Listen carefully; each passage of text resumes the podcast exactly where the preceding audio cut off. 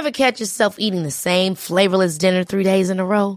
Dreaming of something better? Well, HelloFresh is your guilt-free dream come true, baby. It's me, Kiki Palmer. Let's wake up those taste buds with hot, juicy pecan-crusted chicken or garlic butter shrimp scampi. Mm. Hello Fresh. Stop dreaming of all the delicious possibilities and dig in at HelloFresh.com. Let's get this dinner party started.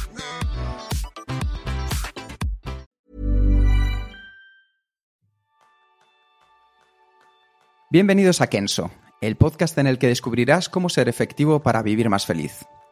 Soy Quique Gonzalo, maestro en el arte de hacer listas sin parar. Y yo soy Jeroen Sangas, maestro en no dejar de tocar la configuración de las aplicaciones. En el episodio de hoy tendré la enorme suerte de poder entrevistar a uno de los referentes, personas más conocidas y que más aporta en el mundo de la productividad personal. Y no es otro que Jerún Sangers. La primera pregunta, Jerún, Jerún, Jerún, Jeroen, he oído de todo. ¿Nos puedes indicar, nos puedes decir cómo se pronuncia de verdad tu nombre? Vale, yo, yo, yo, he oído seguramente más variantes que tú, pero la, la forma correcta es Jeroen. Jeroen. Es un poco complicado y yo siempre digo que si haces un buen intento y, y, el resultado cae más o menos entre Diego y Jesús, pues ya estoy, ya estoy contento. Ya sabes que hablamos de ti, ¿verdad?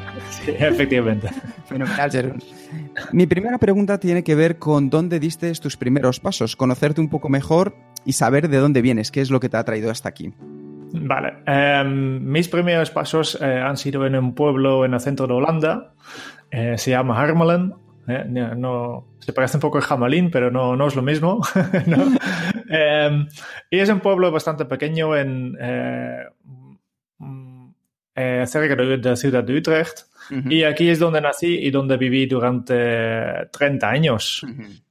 ¿Y qué fue, qué fue, qué estudiaste, qué fue aquellas primeras cosas que tiene ese Jerún de la infancia? Um, las primeras cosas que, que, estudiaba, básicamente estudiaba, estudiado la vida, ¿no? eh, porque yo creo que en, en, de mi época en Holanda, pues me quedan básicamente tres cosas más, más importantes. Primero, he aprendido mucho eh, en actividades extraescolares. Uh -huh. um, yo, en, en, el pueblo había un pequeño club de, de personas donde, donde mis amigos y yo nos reunimos y había unos monitores que cada semana organizaban actividades. Sí. Y yo toda mi vida he, ido, he sido miembro de este, este, este club. Y obviamente cuando llegaba un momento que, que ya me he hecho demasiado grande para ser miembro, a, la, a los 17 años más o menos, es cuando he dado paso obvio y me convertí también en, en monitor. Uh -huh. y, y, realmente en este, esta época de que, que, a partir de este 17 años hasta, vale, hasta, hasta los 30 siempre he estado eh, tra haciendo trabajo voluntario aquí. Sí. Y aquí realmente em, em, entendí qué es colaborar, qué es organizar, organizar proyectos, qué es eh, eh, realmente eh, ser creativo porque teníamos que, que, que, crear un programa de actividades cada semana para los niños, además de los colonias de, de verano, etcétera. Y, y, había bastante organización y bastante, bastante chicha ahí, ¿no? y por tanto, yo creo que, yo siempre digo, ahí, ahí es donde he, he, aprendido mucho y obviamente después de esto también eh, iba al colegio, eh, iba después a la universidad, soy licenciado en la química, eh, también aquí me, me queda algo, de, de, química poco, pero, pero, pero, no, pero, pero mucho, también muchas habilidades que, que, todavía hoy en día son, son muy útiles. Oye, Jeruni, estabas hablando que todavía tienes habilidades útiles. ¿Qué hábitos conservas de aquella época? ¿De aquella época? Eh, de, de, la infancia o de, de después? De toda tu época, de, todo, toda tu época por Holanda. Um, yo creo que, que después, especialmente de época como monitor, eh, mi, el hábito que, que, que, aprendí mucho ahí um, es confiar un poco en, en, las otras personas, ¿no? De, de distribuir un poco el trabajo y, y, y el gran, eh, eh, el gran equipo en el equipo. Y el otro es, es hacerte responsable. Es que si tú quieres que, que pasen las cosas, pues tienes que moverte y, tienes que organizártelo tú, ¿no? Yo, um, yo, yo claro, seguramente los que también viven en pueblos pequeños, que, a veces eh, seguramente has, escuchado a gente que se quejan de, vale, pues esta es una, una mierda, aquí no pasa nunca nada, todo, lo chulo está en las grandes ciudades, ¿no? Y esta es, esta es una actitud que, que, entiendo, pero que no comparto demasiado. Al final, lo que hemos, lo que hemos hecho nosotros, mi grupo de amigos, es, es básicamente, vale, si no hay nada que hacer, pues organizamos nosotros, ¿no? Hacemos, eh, montamos fiestas chulas, montamos actividades en el pueblo, nos implicamos a, hacerlo. Y yo creo que todavía hoy en día eh, tengo un poco este, este hábito, ¿no? De, vale, pues si, si veo que, que algo no, no, está, pues me, implico y, y hago que, que, pasa. Es que pasen las cosas, o sea, que tienes una comunidad que vive junto a ti ahora holandesa, ¿no? Sí, sí, sí. Efectivamente. Bueno, Jerún, mm. y una pregunta, ¿qué hace un holandés como tú en un país como este? Ah, Em, vale, esta es otra, otra historia, ¿no? Viene, viene relacionado con lo que he dicho del trabajo de voluntario, porque em, yo siempre digo, el tema, y después ya hablamos un poco de, productividad, supongo, pero eh, uno, uno, de los temas que, que más eh, a mí me cuestan ser productivo es decir que no. y, y, claro, que empezó ya con, con este trabajo voluntario de, de que, hizo el pueblo y, y claro, con con una organización que había, no sé, eh, un grupo de 30 monitores y necesitaba alguien para coordinarlo, eh, necesitaba un, director, un secretario, etcétera. Y pues mira, dos, dos, después de dos años haciendo monitor ya, ya entraba en, un poco en este rollo de, de coger un poco de, de cargos, ¿no? de, de, competir en el secretario de, de este, este club. Eh, después necesitaban a alguien para representar este, eh, el club de mi pueblo en, en nivel regional y iba yo, no, no solo, pero con otros, ¿no? Y, y después eh, ah, también resulta que hay una eh, formamos parte de una organización nacional y, y tenía que ir allá, pues eh, iba yo, eh, representa nuestra, nuestra región, ¿no? Y, y así hasta a nivel internacional. Y al final, pues yo eh, me dedicaba, una parte de, de, mi trabajo voluntario era, era representar la, la organización holandesa de, de, que organizaba actividades para para niños eh, en, un, en, un, foro internacional que resulta que mm, más o menos tres o cuatro veces al año tocaba una reunión en algún país de Europa. Sí. Y, y ahí había una chica que, que, básicamente tenía el mismo problema de no saber decir que no y ha llegado a la misma situación que yo, pero representando, eh, en este caso, la, la organización catalana. Uh -huh. y, y, esto, y, y eh, así encontró eh, lo, que, lo que hoy en día es mi mujer. y empezamos a salir y muy rápido ya, ya, ya, ya hemos dado cuenta que, que, una relación a distancia es muy, muy complicado y por tanto uno de los dos tenía que moverse y, y básicamente ha sido yo. Ha sido tú y eso es lo que nos ha traído a Jerún desde Holanda hasta, hasta España. ¿Dónde vives actualmente, Jerún? Estoy viviendo en Lleida. En Lleida. En Lleida. Y justo por la, eh, si, si alguien pregunta por qué, pues es, es, es porque mi mujer es de aquí. Oye, una pregunta, una curiosidad que tengo al respecto, Jerún. Al haber vivido en dos países distintos como Holanda uh -huh. y como España, ¿qué ha sido el salto más significativo, las diferencias que tú has visto en cuanto a hábitos productivos entre unos y otros, tanto en positivo como a lo mejor en negativo? Porque entiendo que ambos tendremos cosas positivas y cosas en las que podemos mejorar. Sí, no, eh, eh, que más me ha impactado, eh, en, en, este caso el sentido negativo, es la, la, la falta de tiempo, de tiempo libre. Uh -huh. eh, simplemente por, por, la distribución del, del, horario. Cuando yo empecé aquí, empecé a trabajar en una empresa que tenía un horario eh, de estos partidos y empezó, al, creo que era, si no me recuerdo malo, empecé al, de 9 a 1 y media o algo así y después de 4 a 8. Uh -huh.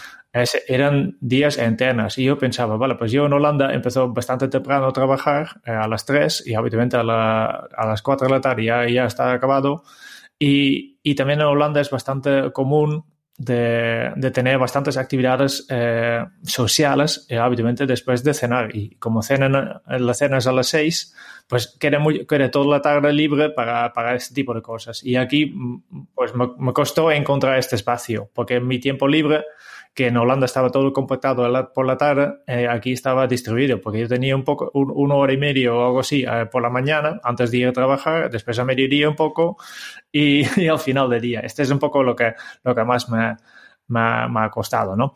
Um, en, temas de, de cosas positivas, pero obviamente también, eh, además de, de, la cultura, el comi la comida y todo esto que hay aquí en España, que es, espectacular, ¿no? Sí. Eh, lo, que no, lo que también me gustó es que, que, que, las cosas aquí no son tan rígidos como en Holanda. En Holanda hay muchas eh, reglas, muchas normas, eh, y aquí la gente simplemente es, es más libre y, y, hay más libertad de, de hacer lo que, eh, lo, que, lo que tú quieres hacer. Uh -huh, uh -huh. ¿Y qué crees que aporta esa, esa libertad de poder hacer lo que tú quieres hacer? ¿Qué aporta? Um, por un parte, yo creo que, que, que, da más espacio para desarrollarte un poco, ¿no? Eh, no, hay, no hay tanto expectativas de qué es lo que realmente tienes que hacer. Está más aceptado que, haces lo que, que seas diferente. Uh -huh. ¿no? Que en, en, Holanda está, está bastante mal visto, alguien que, que sea diferente, bicho raro, ¿no? y, y, aquí hay más interés, interés en estas cosas y, y, yo creo que ayuda a desarrollar a la gente. Un punto de vista muy interesante, Jerón, muy, la verdad es que muy interesante. Bueno, ya sabes que esto es una entrevista acerca de productividad personal, acerca de efectividad y vamos a ir a, a por ello, Jerón. Uh -huh. ¿Por qué comenzaste en el mundo de la, de la productividad personal? ¿Por qué empezó? Um, el, tema en sí siempre, siempre me ha interesado. Desde, yo creo que me recuerdo desde pequeña, ya, ya en, la, en, en, la, librería ya había una sección de, de, de papelería había uh, bloques de, con hojas especiales para tareas o para facturas o, y a mí me encantaba. No tenía ningún uso para estos, pero a mí me encantaba. Siempre, siempre tenía un poco, un poco interés raro, ¿no? Sí, sí. eh, pero después, cuando, cuando, cuando me he asumiendo más responsabilidades eh, en el trabajo, en los estudios, en, mi, en, en, el trabajo voluntario que hizo, pues al final se complicó mi vida y, y eh, desde entonces realmente he estado buscando maneras de cómo puedo hacer este, todo este, este montón de compromisos que tengo y cómo, cómo, cómo, cómo puedo cumplir con todos. Uh -huh. Y desde entonces ya he estado buscando. Sí. Um, y y obviamente el tema de productividad no, por entonces no estaba bastante popular, este es bastante más reciente, ¿no? De, a partir de yo creo que, que no Se mundo... llamaba por aquel entonces gestión del tiempo. Que, vale, la gente básicamente no hablaba del tema. Ah. yo creo que es esto, ¿no? es un tema inexistente. Sí. Um, y, y, yo creo que más o menos a partir de, no sé, 1995, por allá, es cuando empezó un poco, un poco movimiento de gente que sí que están interesados en cómo organizarse. Es, es cuando también salía un poco más el Internet, por tanto había más información disponible. Um, obviamente el tema de, de, informática estaba bastante más complejo que hoy en día, que no eran tan fáciles de utilizar, pero también había, hay mucha énfasis en este tema.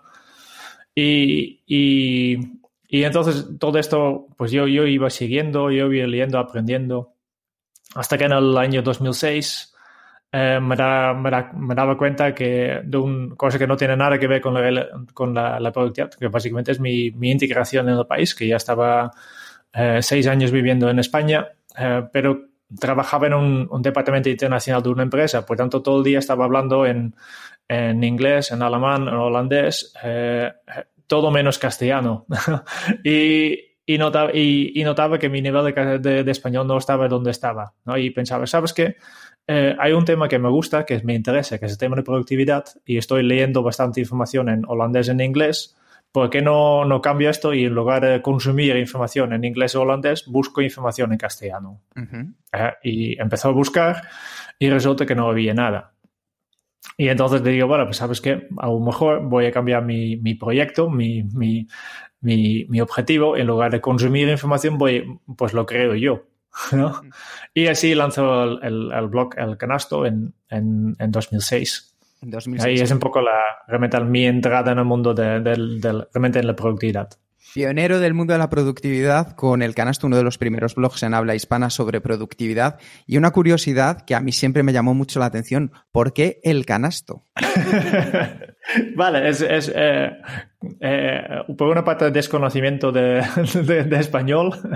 Básicamente cuando, cuando estaba montando el blog buscó un, una palabra, un nombre que, que está relacionado con eh, con el tema de productividad personal, pero tampoco sé un, un nombre muy, muy utilizado, porque quería que, que si alguien busca en, en, Google por este nombre, pues que salga primero. Y si yo llamo mi blog productividad personal o, o, lo que sea, pues no va a pasar nunca, porque es un, un término demasiado genérico.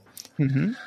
um, y estaba leyendo, revisando un poco documentos que tenía y había un documento que ya, no, no, lo tengo, pero es una pena. Quiero, quiero eh, que, que, era básicamente una traducción, yo creo que la suramericana de, de un texto a inglés y que habla del canasto de entrada en lugar de bandeja de entrada, de canasto de entrada. ¿no? Y estaba buscando canasto, que es un canasto que no sabía, ni, ni sabía, buscaba, y bueno, mira, un canasto, pues eh, sí, sirve para organizarme, sirve para eh, está un poco relacionado con la productividad y es, es diferente y destaca. Por tanto, ahí aquí se ha quedado. Quizás no es el mejor nombre, pero, pero sí que es algo que la gente se, se recuerda. Ah, la verdad es que lo recordamos mucho y junto con otros nombres de otros blogs que también tienen historias muy curiosas, están siempre ahí con eso de de dónde vendrá este nombre. Eso es una muy buena idea, Jerón. Estabas hablando antes, eh, hemos hablado acerca de gestión del tiempo, luego productividad, productividad personal, hasta ahora que estamos utilizando el término de efectividad personal. Para alguien que se acerca, o incluso para alguien que está dando sus primeros pasos en el mundo, ¿cómo diferenciarías tú entre gestión del tiempo, productividad personal y efectividad personal? ¿Qué es lo que diferencia unos conceptos de otros y por qué hemos ido evolucionando hacia ellos? Para explicarlo un poco, yo, yo quiero eh, distinguir un poco la, la, punto de vista de, desde una persona que quiere mejorarse y desde el punto de vista de un experto eh, o, o, un, alguien que sabe de productividad, ¿no? Muy bien. Um, ¿Por qué? Porque al final, eh, hay, porque al final la gente que utiliza gestión de tiempo no porque realmente quiere gestionar el tiempo, porque ya sabemos que no podemos gestionar el tiempo, ¿no? Porque simplemente porque son personas que han detectado un, un problema. El problema es que, mm, que, que, que, están estresados, que tienen un alto cargo de trabajo, que no sabe priorizar bien, eh, que, que recibe muchas interrupciones, que, etcétera, eh, y están buscando solución. ¿no? Y, y, para ellos, eh, el nombre que conocen es gestión de tiempo, que es que ¿no? Que, que, yo siempre digo, nadie que, que, busque un curso de gestión de tiempo realmente en, eh, está esperando que se puede gestionar el tiempo, ¿no? Eh, será gestión de trabajo. Por tanto, eh, es, a, veces, a veces tenemos, tenemos palabras que vienen de otra época que, que, van cambiando un poco sentido, ¿no? Uh -huh. y, y, obviamente como, como experto pienso, vale, pero el, el, gestión de tiempo no es el, no es el término correcto, ¿No? ¿Por qué? Porque no gestionamos el tiempo, lo que gestionamos son nuestras acciones, nuestra atención, etcétera, ¿no? Um, pero por otro lado es lo que, lo que utiliza la gente. Es, es una palabra eh, que ha ido cambiando de, de, significado en el tiempo. ¿vale? Y no es la primera vez, ha pasado muchas veces, ¿no? De, por ejemplo, si, si te hablo de un coche, hoy en día ya, nada, ya, nada, ya nadie piensa en, en, en, en un carro con, con, cuatro caballos delante. ¿no? Que, pero ahí, ahí viene, ahí viene la, la, la, palabra de coche. El coche de caballos. El co coche de caballos, sí. ¿Eh? Y, y, es lo mismo que yo creo que está pasando con, con, gestión de tiempo. Todo el mundo habla de gestión de tiempo, pero ya ha cambiado este significado, ¿no? Eh, por eso digo que desde el punto de vista de, un, de, una persona que quiere mejorar, pues gestión de tiempo para mí es perfecto. Ahora, eh, si, si, quiero ser académicamente correcto, digo, obviamente no es el término que utilizaría, porque no estamos gestionando el tiempo. Y por eso hemos querido ampliarlo y, y todavía estamos en, en, en, ello, porque yo creo que muchas, muchas personas no, eh, no hemos encontrado un poco de la, la palabra exacta, ¿no? De, de gestión de tiempo hemos, hemos ido a, a, la productividad personal, ¿no? Que productividad básicamente mm, tiene que ver todo con, con producir resultados, ¿no? Sí. Y, y, añadimos personal para distinguirlo de productividad empresarial o de, o de las fábricas. Uh -huh. um, y, y, tampoco nos, nos, gusta, nos gusta demasiado como a, a los expertos porque mm, al final eh, puedes preguntarte si realmente eh, producir más es, es mejor, ¿no? ¿No? Eh, aquí falta incluir un poco el tema de, de, calidad, ¿no? Y al final, últimamente lo, lo, que estamos hablando es la efectividad, que básicamente la efectividad es la combinación de eficiencia y eficacia, ¿no?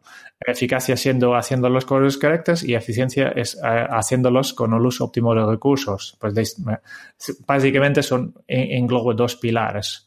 Yo creo que incluso este es, es, demasiado simplificado, pero no conozco ninguna palabra mejor, ¿no? Sí. Porque no solo es hacer las cosas correctas eh, y, y, y, y, hacerlos de forma eficiente, yo creo que hay, hay, más factores, como, como estabas trabajando en Kenzo, ¿no? De temas de autoconocimiento que nos ayuda bastante, con sentido, por ejemplo, ¿no? Todos estos, estos factores calitativos todavía no veo en, la efectividad, efectividad personal. Al final es al final yo creo que, que, la etiqueta que ponemos no es tan importante como el contenido que damos a esto. Efectivamente, o sea que seguiremos buscando el concepto que exprese de mejor manera lo que se está buscando, ¿verdad, Jerún? Sí, nada, esta es efectivamente la, la idea. Una pregunta, durante todos estos años que llevas trabajando en el mundo de la efectividad personal, ¿cuál ha sido el impacto más positivo que a ti te ha traído a nivel personal? Um, um, déjame pensar. No, para mí, eh, lo que realmente al, final um, yo creo que he pasado un poco por, eh, en, aplicación de nivel personal, he pasado por, lo que ha pasado casi todos, ¿no? Eh, estoy abrumado de trabajo, tengo muchas cosas que hacer, voy buscando maneras de organizarme, ¿no? Voy, voy buscando metodologías, voy, voy buscando esquemas, flujos de trabajo y, y, y, durante muchos años he estado bastante feliz con, con una manera específica de organizar. Digo, hostia, ahora me siento en control, tengo, tengo miles de tareas, pero mira, está todo ordenado. Y hasta que un día realmente eh, empezó a pensar en, lo, que, lo que nosotros llamamos propósito, de, vale, pues qué es lo que realmente quiero, ¿no? Eh, y, y, resulta que, que, me he dedicado muchos años felizmente organizando tareas que ni siquiera tenía que hacer.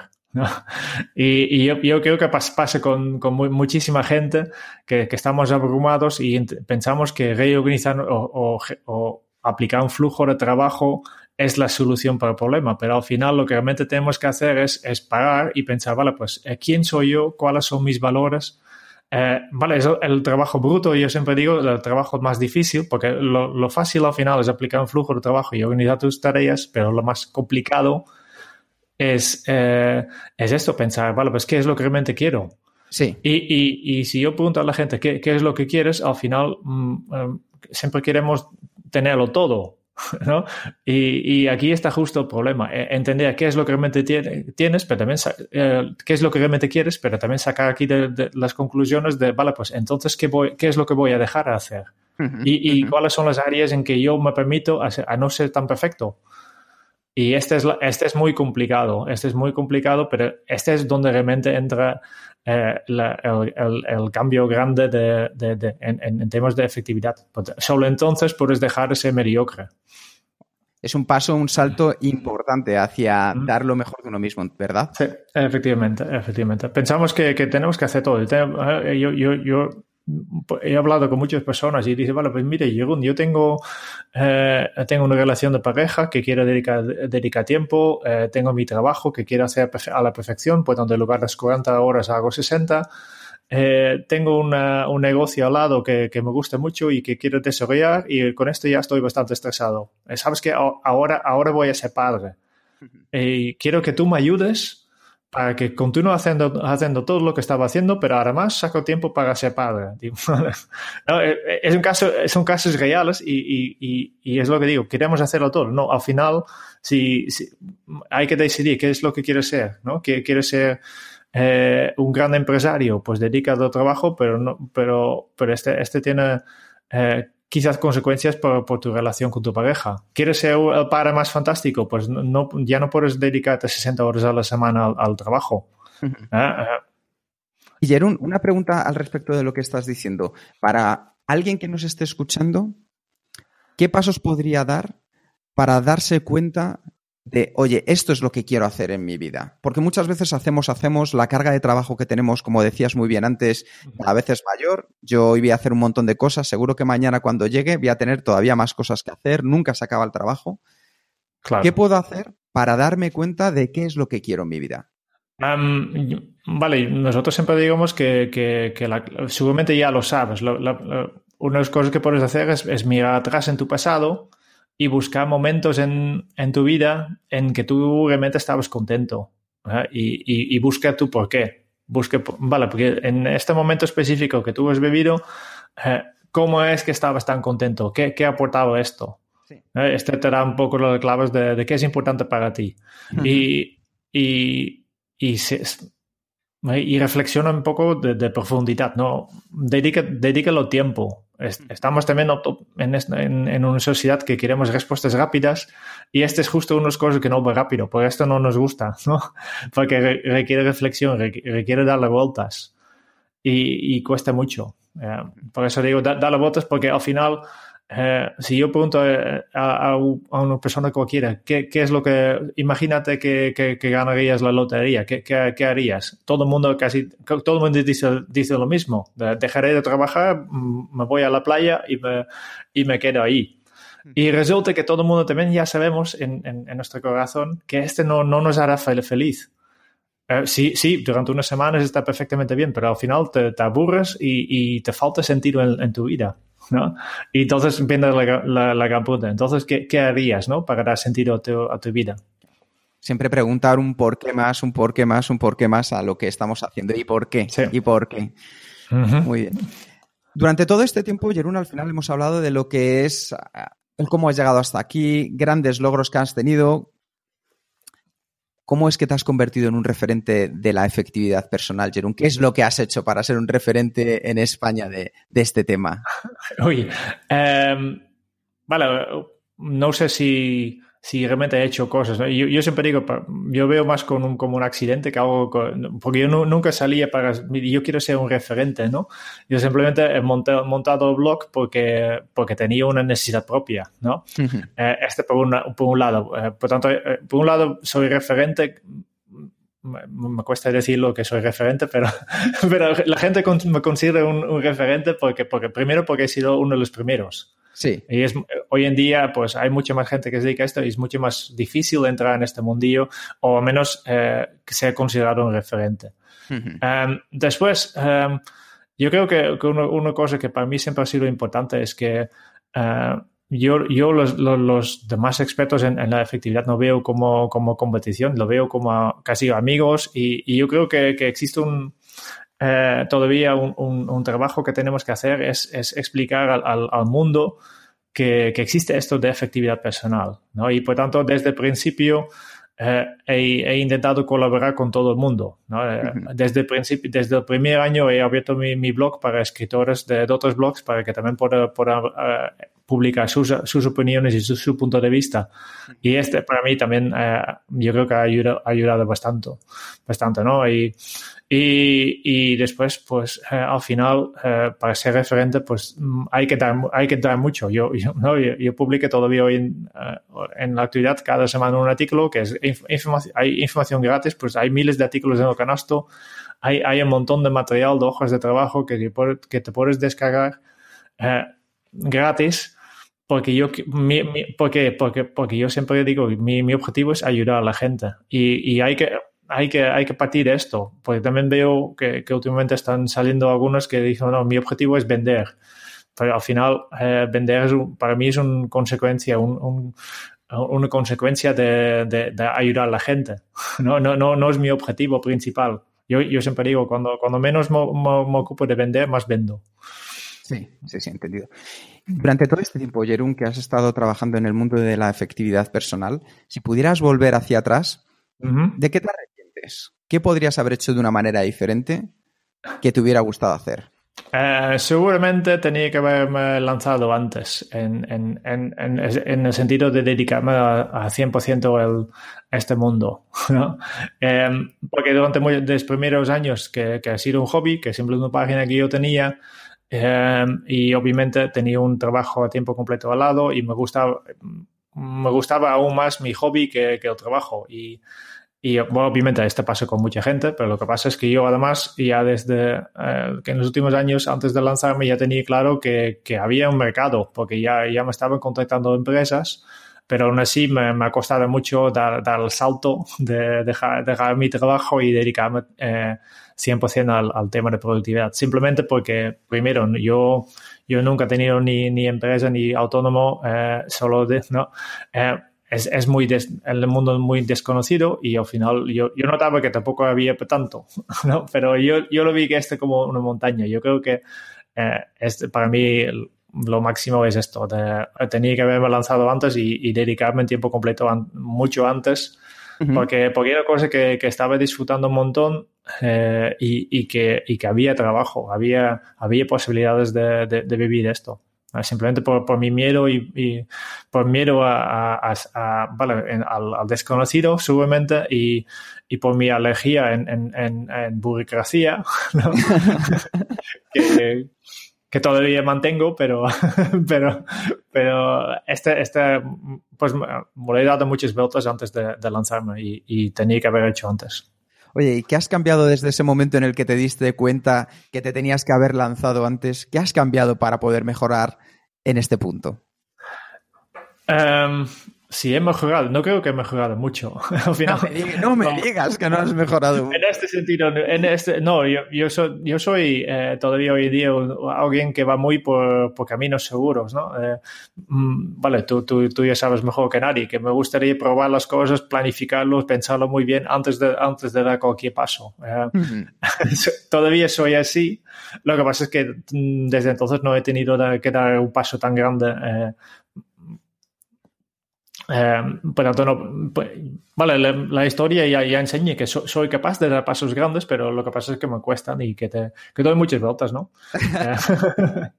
y, tampoco creo que esté tan malo, pero al final después piensas, vale, pues tampoco había para tanto. Y, pero al final es, eh, es como soy. Es cierto, es cierto, porque en el fondo humaniza un poco la figura de todos los referentes que hay ahora mismo en el mundo de la efectividad o de la y mm. yo creo que hace más humano a la persona que está al otro lado. O sea, que eres, eres, eres tan humano como nosotros, que sigues teniendo tus problemas de productividad en el día a día, ¿verdad?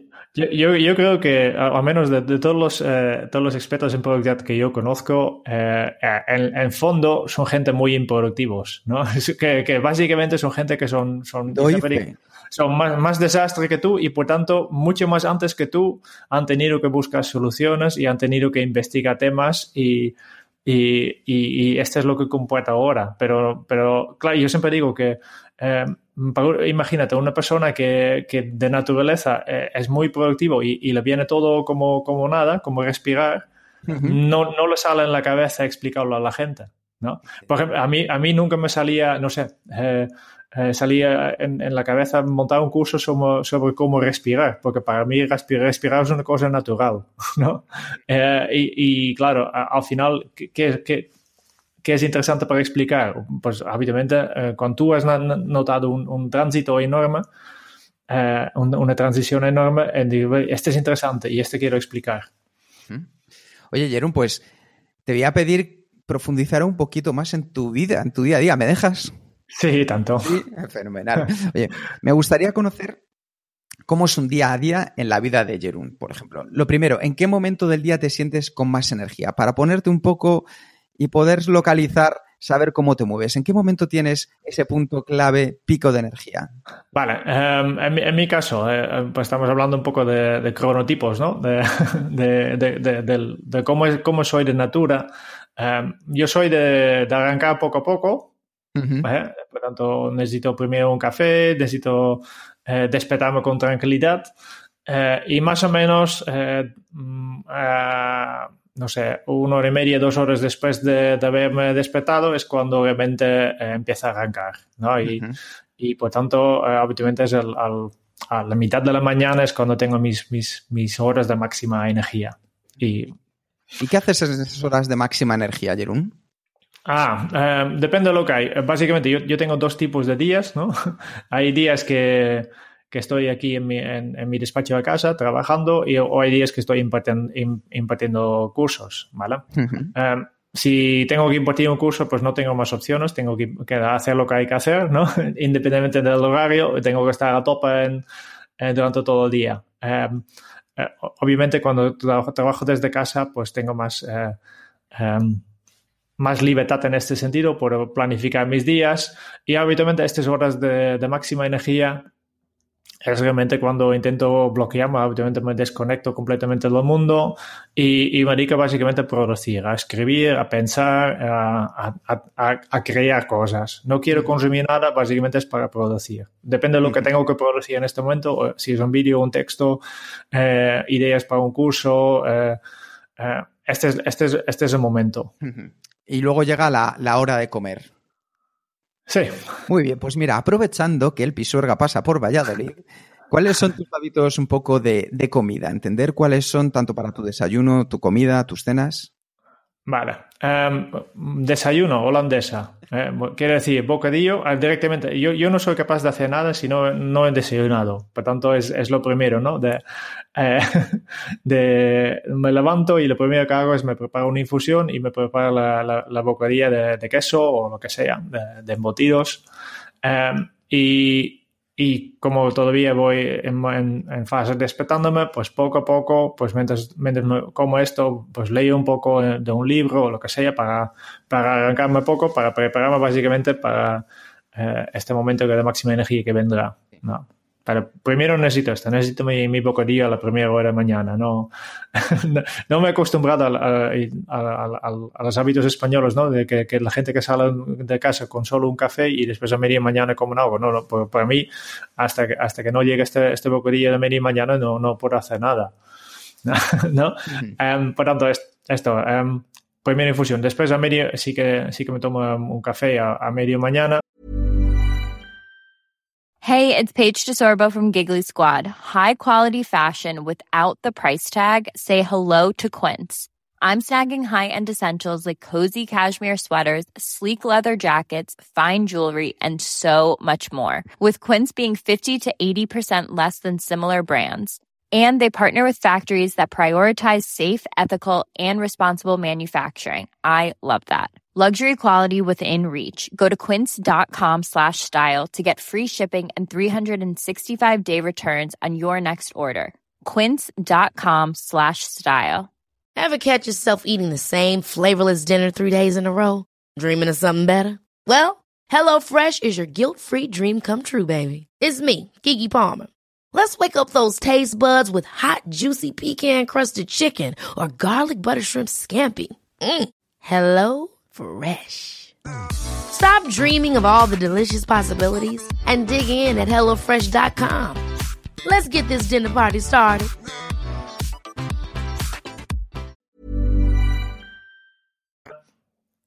Nunca la primera hora, porque vale, antes sí que lo hizo, pero he, he leído que les, la, la, ciencia dice que, que tomar un café a la primera hora simplemente eh, ralentiza aún más eh, el, el, el, proceso de despertarte. Uh -huh. ¿no? Parece contraintuitivo, pero resulta que es así. Y, y, desde entonces me he pasado la infusión. Y a la hora de comer, pues eh, si estoy en casa, habitualmente me gusta cocinar, pues eh, siempre, como ya estoy trabajando en casa, me, me pongo a cocinar. Eh, habitualmente comemos bastante saludables, poco, muchas, muchas verduras, me encantan las, las verduras, carne a la plancha, habitualmente. Y, y, después pues descansamos un poco y por la tarde un otro rato de trabajar y, y, la cena pues estamos intentando de, de, de, adoptar un poco más un ritmo más, más del norte de Europa para, tener, para, para no, no, comer tan, tan tarde, pero en temas sociales es, es complicado. Es complicado aquí en España. Eh, sí, sí. Acabo de decir, perdona, acabo de escuchar que eres un pequeño fan de la siesta, ¿eso es verdad? Sí, vale, eh, soy fan, aunque no lo hago tanto como, como me gustaría, porque, porque también eh, el, a mí, después de comer también para mí también es un momento para porque puedo estar con, con mi familia, con mi, con mi mujer y hablar de temas.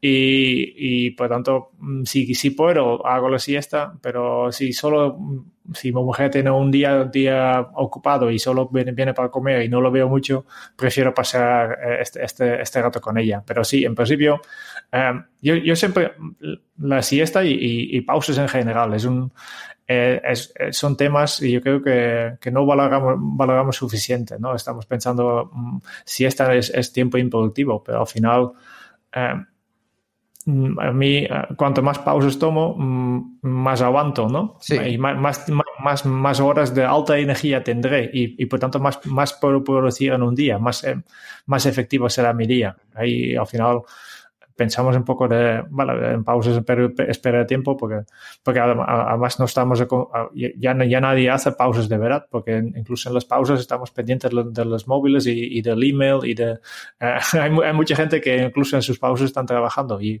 nos cuesta, hemos perdido un poco el hábito de realmente no hacer nada. Sí, sí. Y Jerún, ¿cuáles son tus hábitos antes de irte a dormir? ¿Cómo son los últimos 60 minutos, la última hora de tu día?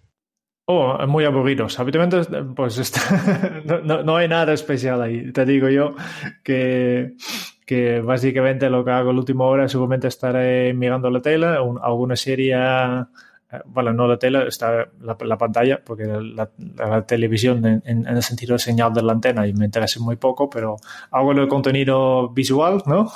y, cuando es la hora de economía, habitualmente a, las 11, pues simplemente mm, nos levantamos, nos cambiamos y vamos a economía. Así de fácil. Así de fácil. Oye, una pregunta que yo creo que le puede resultar eh, de interés a las personas que nos están escuchando. Como persona, tú a nivel individual, ¿qué haces de manera especial que te puede diferenciar del resto? ¿Qué hago de manera especial? pensar antes de actuar es una de las cosas, ¿no? yo, siempre, yo siempre digo, más que la rutina de, final de día, eh, yo creo que es mucho más interesante tener una rutina de principio de día. Eh, una cosa que siempre digo, si, si, pierdes la primera hora del día, pues al final acabas, acabas el resto del día buscándolo, ¿no? El, la como tú empiezas tu día y para mí es clave. Y por tanto, tengo una pequeña rutina que, que sí que para mí es clave, es, es, es mi rutina de, de, empezar el día. Y aquí tengo varios pasos, van cambiando, ¿no? Eh, voy, básicamente tengo un pequeño checklist que sigo cada día, aunque ya me conozco los pasos, pero eh, el hábito que, he cogido es coger este checklist y seguir los pasos, porque este me permite ir, cambiando y ir metiendo nuevas acciones para crear nuevos hábitos. Tener el hábito de coger este checklist por la mañana y hacerlo, para mí ya es clave. Y, básicamente mm, e, e, es un momento, son cinco minutos, depende un poco de, cuáles son los pasos, en que yo básicamente decido cómo va a ser mi día. A nivel práctico, revisando mi agenda y mis tareas, pero también a nivel de, mentalidad. ¿no? Eh, mm, simplemente, obviamente en, mi diario apunto una, una frase de gratitud, de, agradezco que, esto y, y, me, y, me, y me, visualizo un día exitoso, básicamente para prepararme. ¿Qué hábitos podrías recomendar a alguien un hábito que sea sencillo para esas personas que quieren comenzar y mejorar un poco en su día a día? Sé que esto dependerá mucho de cada persona, pero algo que tú consideres que pudiera ayudar a alguna persona en concreto. ¿Qué hábitos sencillos le recomendarías? Em, lo más fácil es, eh, básicamente programar unas preguntas que tú quieres hacer en momentos concretos. ¿no? Y incluso puedes crear una notificación de, vale, pues, eh, y, depende un poco de lo que tú quieres hacer, ¿no? Puede ser un hábito de evolución, de, al final del día, ¿no? De, para cómo, cómo iría o qué, podrías haber hecho mejor, ¿no? O, o qué, qué, harás mejor mañana, o también puede ser, como yo he dicho antes, de alguna pregunta concreta para, para reflexionar al principio del día. La verdad es que es, un, es algo muy interesante y sencillo, sobre todo, de poner. Sencillo. Sí, pero eh, al final, haciéndote preguntas, eh, mm, hace que tú inicies un camino de, de mejora continua. y, y, para ahí viene, ¿no? al final, la, mm, la, productividad tiene mucho que ver con hábitos y los hábitos no, no se cambian de golpe. No se cambian de golpe y es, es cuestión de, de, buscar pequeñas cosas mejoras eh, que, que puedes mejorar cada día. Y una cosa de hacerlo es hacer, hacerte preguntas. Una, muy buena hábito. Gracias por compartirlo, Jerún. Otra pregunta al respecto. Sé que estos momentos probablemente sean pocos en tu día a día, pero ¿qué haces cuando no tienes nada que hacer? ¿Existe esto? Existen, existen. O los momentos en los que no quieres hacer nada. vale, eh, este es uno de los unos beneficios de, de trabajar como autónomo ¿no? Porque si realmente no tengo ganas, obviamente tengo, tengo algunos compromisos, pero um, primero yo, yo, tengo, yo tengo una, una alergia de, compromisos, eh, alergia de, de, fechas finales, etcétera, justo para esto, para tener la libertad. Y, y intento siempre adaptarme un poco a, más que nada a mi nivel de energía, ¿no? motivación no, no tanto. Eh, soy, soy bastante autodisciplinado pero sí que me permite decir, vale, pues tengo un día que, que, me, que, estoy cansado, pues yo siempre digo, cuando yo estoy cansado, dejo de trabajar. Así de fácil, ¿no? Y porque ya, ya, ya sé que, que, cuando, cuando todavía tenía, trabajaba en, en, tiempo completo para una empresa, pues obviamente tenía un contrato que me, obliga, me obligaba a, dedicar ocho horas al día al, trabajo. Pero al final este es una, un, eh, una, tontería, ¿no? Porque, porque yo siempre digo, la empresa paga un, para, para, dinero, para mi tiempo, eh, sin importar si este tiempo es de calidad o no. No, no, y al final yo digo, vale, pues al final, eh, cuando tengo mucha, cuando estoy bien de energía, pues trabajo y trabajo de calidad. Y cuando yo noto que, que estoy bajo de energía, eh, obviamente puedo, puedo, continuar trabajando y puedo hacer tareas más fáciles quizás, pero yo creo que, que, que, lo mejor que puedo hacer en este momento es hacer alguna actividad para regenerar este nivel de energía para después volver a hacer realmente el trabajo de calidad en lugar de estas, estas uh, mini tareas. Y este es, lo, este es lo que, lo que hago, ¿no? De, cuando estoy cansado, cuando, cuando ya cuando noto que, que, no puedo, pues voy a, no sé, salgo fuera, voy, voy a caminar un poco, como hago o hablo con, con alguien para, eh, lo, hago lo que necesito para, para, volver a tener este, este nivel de energía. Y, y después yo creo que, que aunque hay, mucho, hay cosas para hacer, ¿no? Eh, está, está, bien tomar pausas, es, es, lo que digo. Cosas para hacer siempre tengo, pero no quiere decir que siempre estoy trabajando. Soy muy capaz de, de a veces no hacer nada. Sí, y este es el último. Yo creo que incluso es beneficioso de tener al menos cada día algunos momentos en que realmente no haces nada. Uh -huh. eh, y, y, cada vez menos personas tienen estos momentos. Y, y es justo, es, es, muy valoroso de, de, de de dedicar un poco de tiempo en que no estás trabajando y tampoco estás jugando con tu móvil ni mirando la tele, simplemente no hacer nada. Uh -huh. Porque es entonces cuando, cuando tu, tu, tu, tu cerebro se coloca, coloca, las ideas y, y, y, es cuando, cuando realmente eh, te recuperas en, en nivel eh, intelectual. Muy interesante, Jerún. ¿Y qué haces en los momentos en los que pierdes enfoque y necesitas reenfocar una situación y volverte a poner sobre ella? Depende un poco del momento. A veces mmm, lo que necesito es comer algo, ¿no?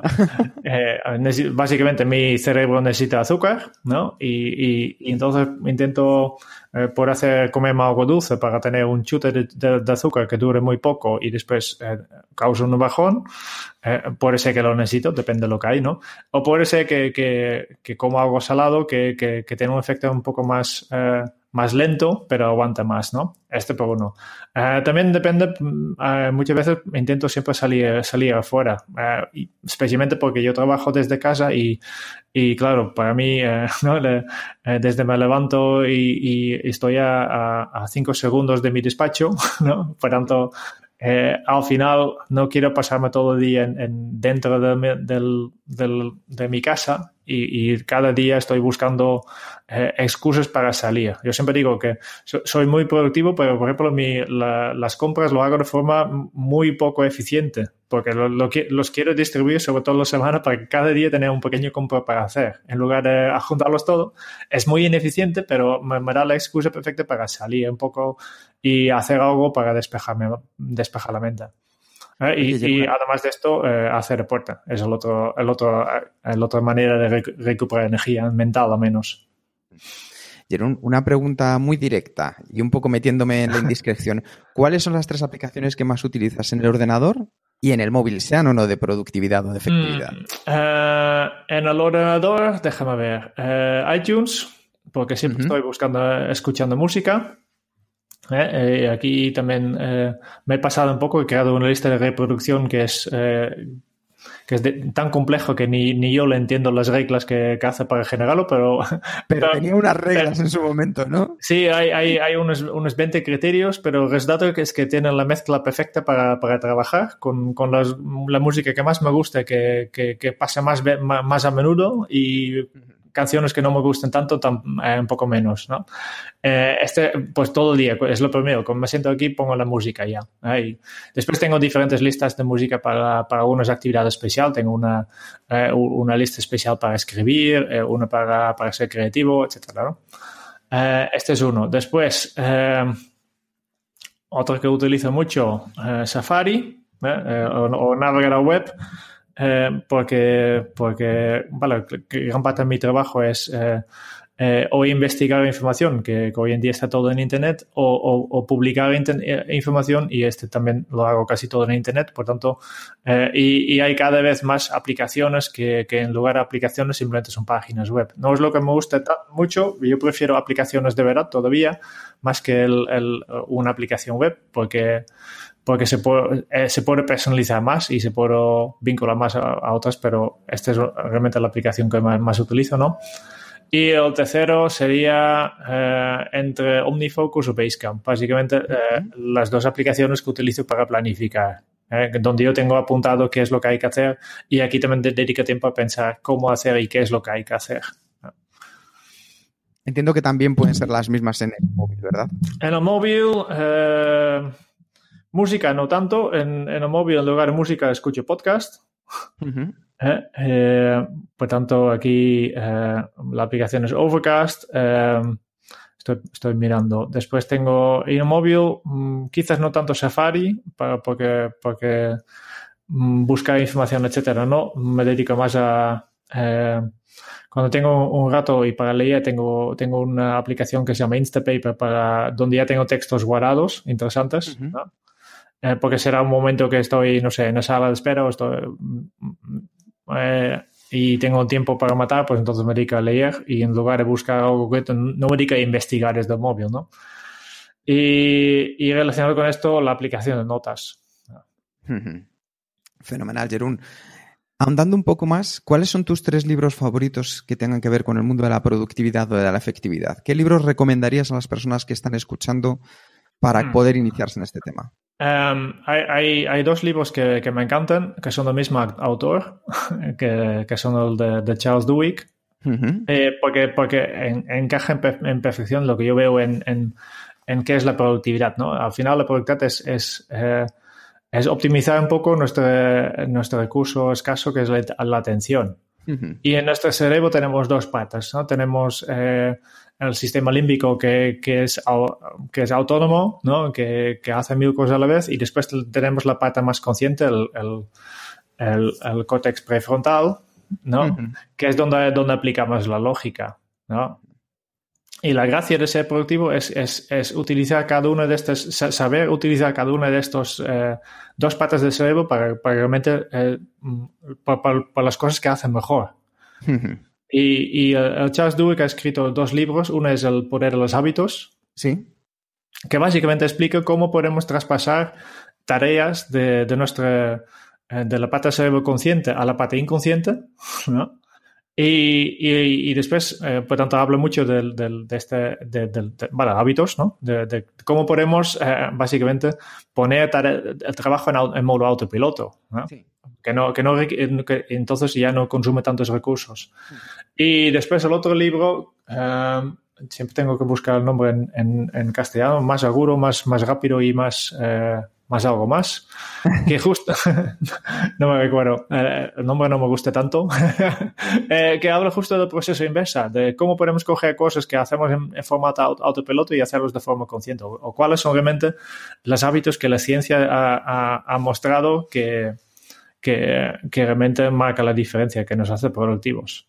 Eh, y, y la gracia es que es un libro, especialmente este último libro me, me ha encantado porque explica un poco en, en- a través de casos reales, es- en, en- en historias que, que han pasado, que, que en algunos casos todo- todos conocemos, que pasa cómo, cómo, cómo, cómo aplica, cómo, cómo es aplicado este, este- estos conceptos. Y al final la gracia es que, que explique que, que al, al- al escribir este libro ha pasado por alto todos, todos esos consejos, en principio, hasta que se quedaba estancado con la escritura del libro y decidí, vale, ¿por qué no aplico todo lo que estoy, lo que he aprendido en este libro a, a escribir el libro? ¿no? Es, es muy práctico. Em, y el tercero, que, vale, yo creo que no podemos pa- pasar al, al clásico en la, la productividad personal moderna o, o- o- o ya no tan moderna, pero el, el, el con eficacia de David Allen, que, que, que básicamente es una descripción justo de un sistema que te ayuda bastante en, en- en la organización de tu día a día. Muy bien. Muchas gracias por compartirlo, Jerún. Hemos llegado hasta aquí, hemos conocido de dónde vienes, hemos conocido cómo es tu día a día y me gustaría hablar un poco de- del futuro. Y, y lo primero es preguntarte hacia dónde vas, que, hacia dónde ves, perdón, que va el futuro de la efectividad.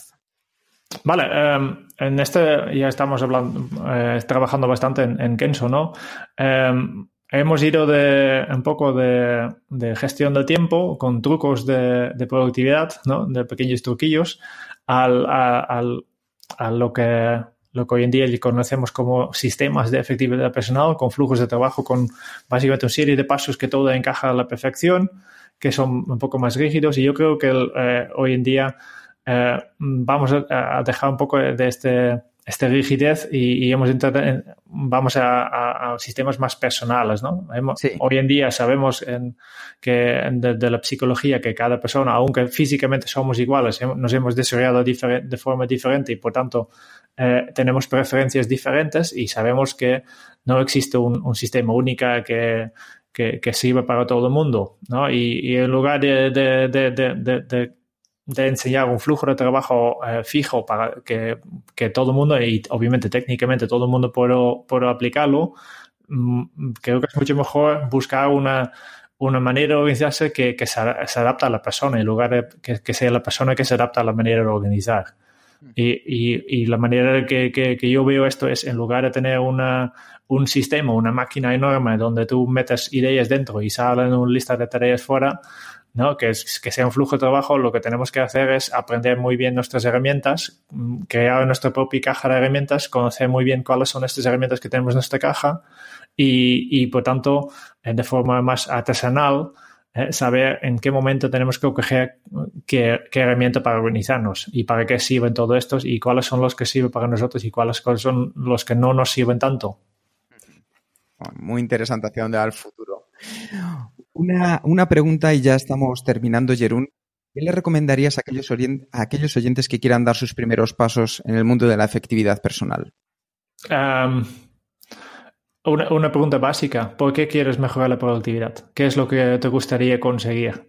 y, lo digo siempre porque, porque he visto muchas, incluso de mis propios clientes, que, que básicamente estaban abrumadas y, y lo que porque trabajaban un montón ¿no? Y un montón de horas y no tenía tiempo para su familia, por ejemplo, y, viene a estudiar métodos de productividad personal solo para al final eh, hacer el, trabajo con más eficacia y como hacen el trabajo con más eficacia, su, empresa les enseña más trabajo y al final eh, la situación real no ha cambiado, ¿no? Que, que sí que son más productivos, producen más, pero no han conseguido su, su, su, objetivo real, no han solucionado el problema en el fondo. ¿no? Por eso siempre digo, ¿qué es lo que realmente te gustaría hacer? De, eh, ¿Por qué quieres ser más productivo? ¿Que ¿Lo quieres para, mm, para lanzar un negocio al lado? ¿Y lo quieres porque quieres eh, eh, producir más? ¿Lo quieres para, para, estar más tiempo con tu familia? ¿Qué es lo que realmente, el por qué? ¿no? ¿Por qué quieres ser más productivo? Este es, para mí el primer paso es, es, es esto, el, tu por qué. Muy interesante, Jerún. Pues estamos terminando y me gustaría que compartieras si tienes mm. algo con los oyentes, algo que quieras compartir con ellos, si tienes alguna pregunta a la que te gustaría responderles directamente, aunque yo no te la haya dicho. Te paso un, para un mensaje eh. para los oyentes. El, el, no, el, el, último siempre digo que esto de productividad eh, es, es, un camino. No es algo que dice, vale, pues voy a un curso o leo un libro y ya soy más productivo. Es un camino, es algo que hay que hacerlo paso a paso. Eh, hay que caer, hay, que, hay que volver a levantarse. Eh, pero obviamente por, por este camino en diferentes formas. Yo, yo, yo siempre digo, como yo soy bastante autodidacto y y tozudo incluso, eh, he cogido el, camino más, más difícil, que es, eh, vale, yo me recuerdo incluso al principio ni, ni siquiera quería pagar un, un libro, lo quiero leer un resumen, ¿no? y, y, al final, eh, pues esto, hay, hay, hay, hay, algunos atajos como, vale, como seguir un, un experto en, la productividad o hablar con esto o asistir a un curso o, o te acompañe, pero al final, al final, tendrás que hacer el trabajo. Y, en temas de efectividad personal, en temas de, cómo funciona la mente, no, no hay atajos, no hay atajos, hay que meter el trabajo. Para mí esta es la, parte más importante, es un camino y hay que saberlo que, que si empiezas a, si realmente quieres eh, mejorar tu productividad, pues mm, hay que saber que estás eh, empezando un viaje. Es un viaje que vale mucho la pena, yo creo que todo el mundo debería hacerlo, eh, pero obviamente no te puedo obligar. Ah, muy interesante esta reflexión, Jerón. Estamos terminando y tengo muchas ganas de que seas la primera persona que pasa por el cuestionario de efectividad Kenso. Es un cuestionario rápido de 10 preguntas. Así que cuando tú me digas, ¿estás preparado? Yo empiezo a lanzarte, estas 10 preguntas que van a ser comunes a todas las personas que pasen por las entrevistas de, de Kenso. Vale. Preparado entonces, ¿verdad? Muy bien, sí. Primera pregunta, Jerún. ¿Cuál es tu lema? Em, hay una Buena pregunta. hay, una frase que, me gusta mucho que es de, a ver si, si lo me recuerdo bien, Henry Bergson, que, dice básicamente piensa como una persona de acción y actúa como una persona de pensamiento. y yo creo que eh, esta es para mí la clave, ¿no? De, em, buscando el equilibrio, porque para mí productividad tiene mucho que ver con buscar equilibrios entre eh, hay que pensar un poco sobre, sobre qué hay que hacer, pero, pero tampoco tanto que, que pierdes eh, demasiado tiempo, ¿no? De, al momento que tú dediques más tiempo en, en, organizar tus listas que en hacer el trabajo, pues no, algo no va bien, ¿no? Y por otro lado, pues tampoco eh, simplemente solo, solo, pasar, solo dedicarte a la acción sin, sin reflexionar tampoco tiene sentido. ¿Cómo se titularía tu biografía? Mi biografía, uh, ¿cómo se titularía? Uh, uh, yo creo que algo de era una buena persona. ¿Cuál es el libro que más has regalado? Eh, sin duda, el Organízate con Eficacia de, de David Allen. Yo, yo, no suelo regalar muchos libros, pero esto básicamente porque, porque es lo que me ha iniciado en, en, mi, en, mi, en mi camino hacia la efectividad. ¿Quiénes son tus héroes en la vida real? Uh, héroes en la vida real. Uh, tengo dos personas que, o, o, o, tres, tres personas que, que realmente admiro. Um, una es el, el, Mahatma Gandhi, simplemente por, uh, porque él enseñó de, en primera persona el valor de, de, sacrificio, de dejar de hacer algunas cosas y para, para, conseguir algo que es mucho más grande y enfocar, en, de enfocar.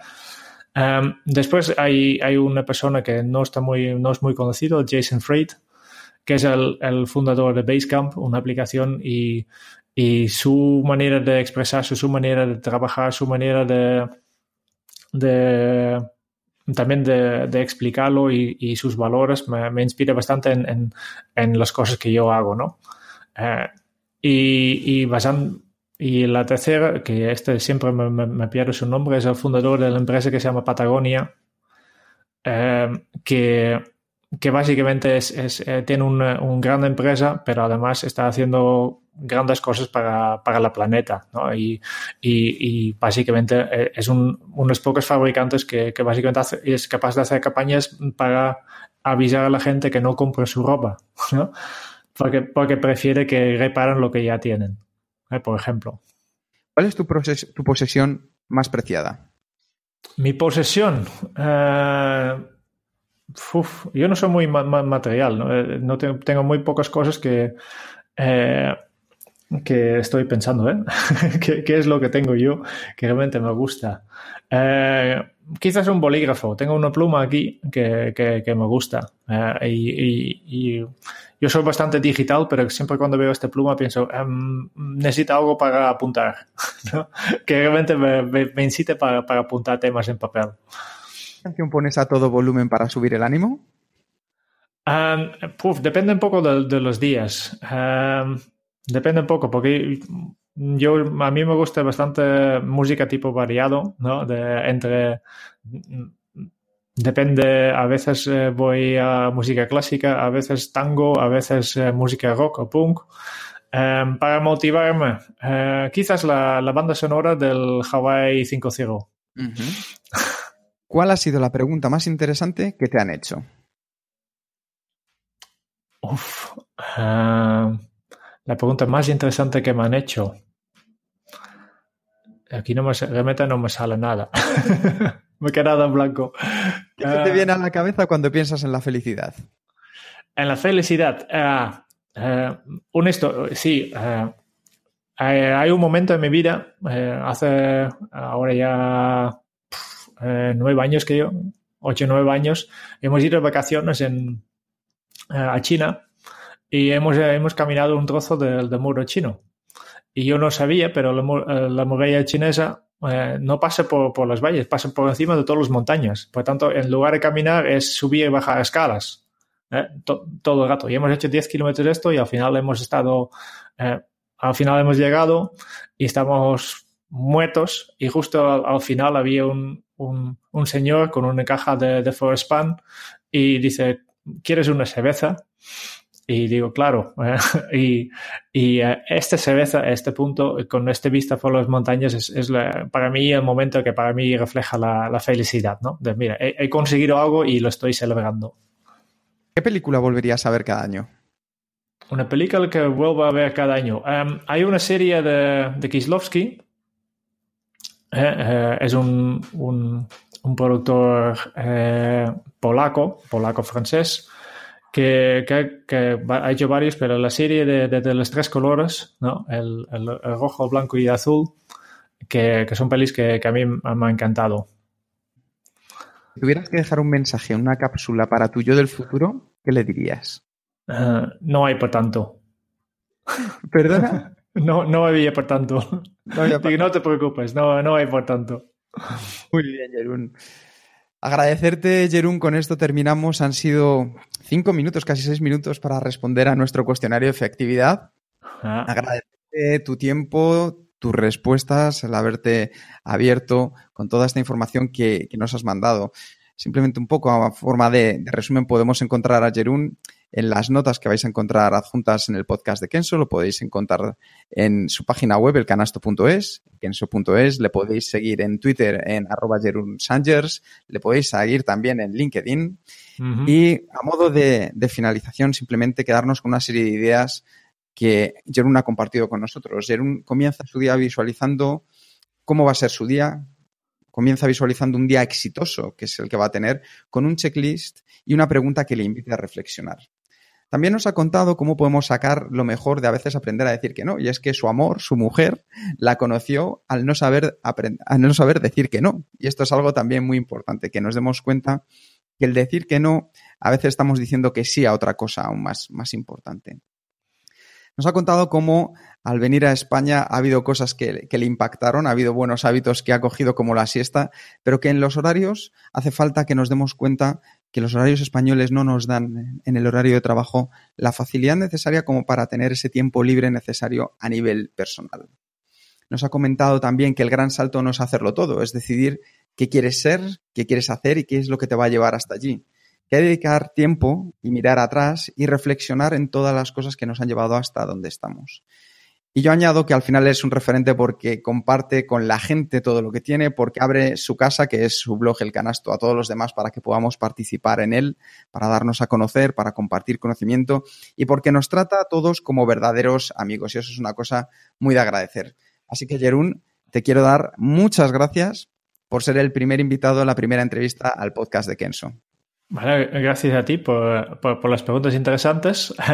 ha sido un, un, un, enorme placer eh, hacer esto eh, con, contigo y, y obviamente en, en, el próximo episodio te quiero volver el favor y, y, y vamos a hablar de, de, quién es Quique y cómo se organiza y cómo ha llegado aquí y qué, qué es lo que mueve al Quique. ¿no? Y tengo muchas ganas también de, de, de investigar este tema. ¿no? Claro que sí, sería un auténtico placer. Muchas gracias a todos por escuchar el podcast de Kenzo.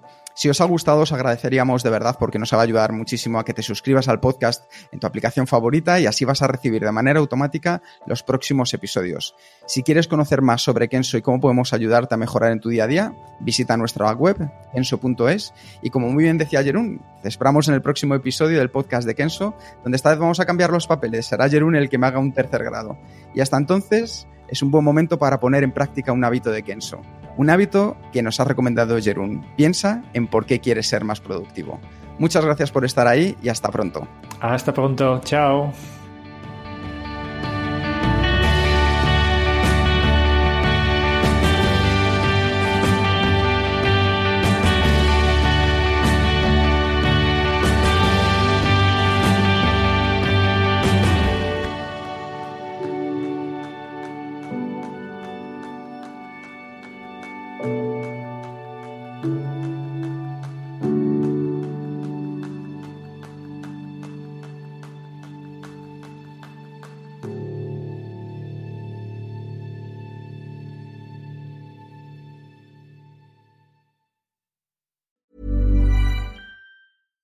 Catch yourself eating the same flavorless dinner three days in a row?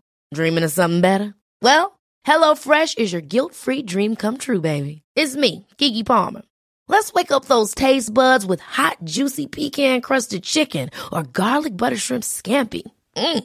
Hello Fresh.